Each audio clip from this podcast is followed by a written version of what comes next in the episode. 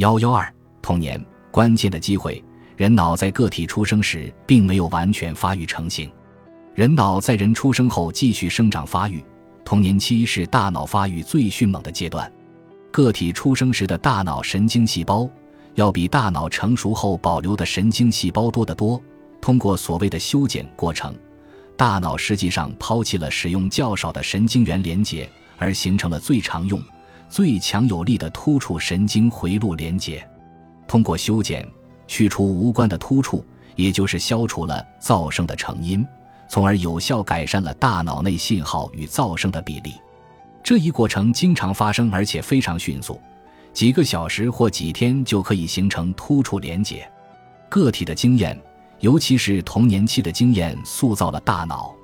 关于经验对人脑发育的影响，诺贝尔奖得主、神经科学家托斯登威塞尔和戴维修伯尔的研究提供了最经典的例证。他们发现，猫和猴子出生后的头几个月。是把信号从眼睛传递至视觉皮层的神经突触发育的关键时期，在此期间，如果把小动物的一只眼睛遮住，那么从这只眼睛到视觉皮层的神经突触就会萎缩，而从另一只眼睛到视觉皮层的突触就会成倍增加。过了这个关键时期之后，小动物被遮住的眼睛重见光明，但它的这只眼睛已经变成功能性失明了。尽管小动物的眼睛本身没有问题，但连接这只眼睛与视觉皮层的神经回路已经基本消失了，无法传递视觉信号。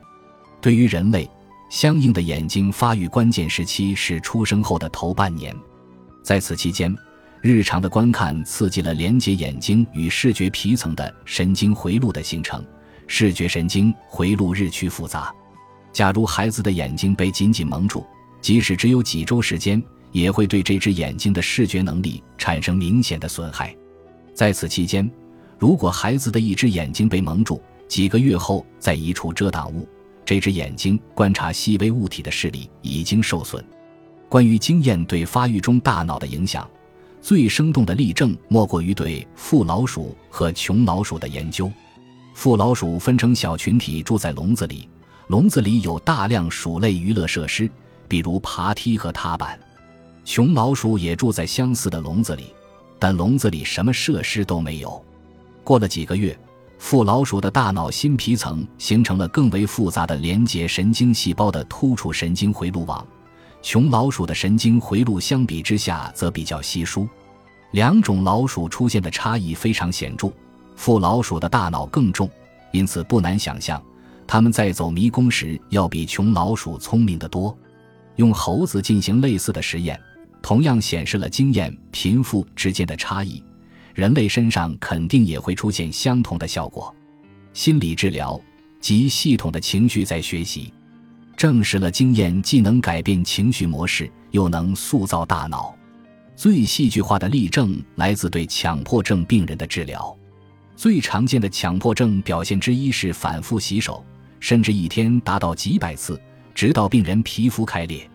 P 扫描结果显示。强迫症病人前额叶的活跃度比常人要高得多。研究中有一半病人接受常规的药物治疗，服用百忧解；另一半病人接受行为治疗。在治疗期间，病人有计划的面对使他们沉迷或产生强迫行为的对象，但不许出现强迫行为。比如，患有洗手强迫症的病人面前放着洗手盆，但不允许病人洗手。同时，他们学会对刺激他们行为的恐惧和担心提出质疑，比如不洗手就会得病和死亡的念头。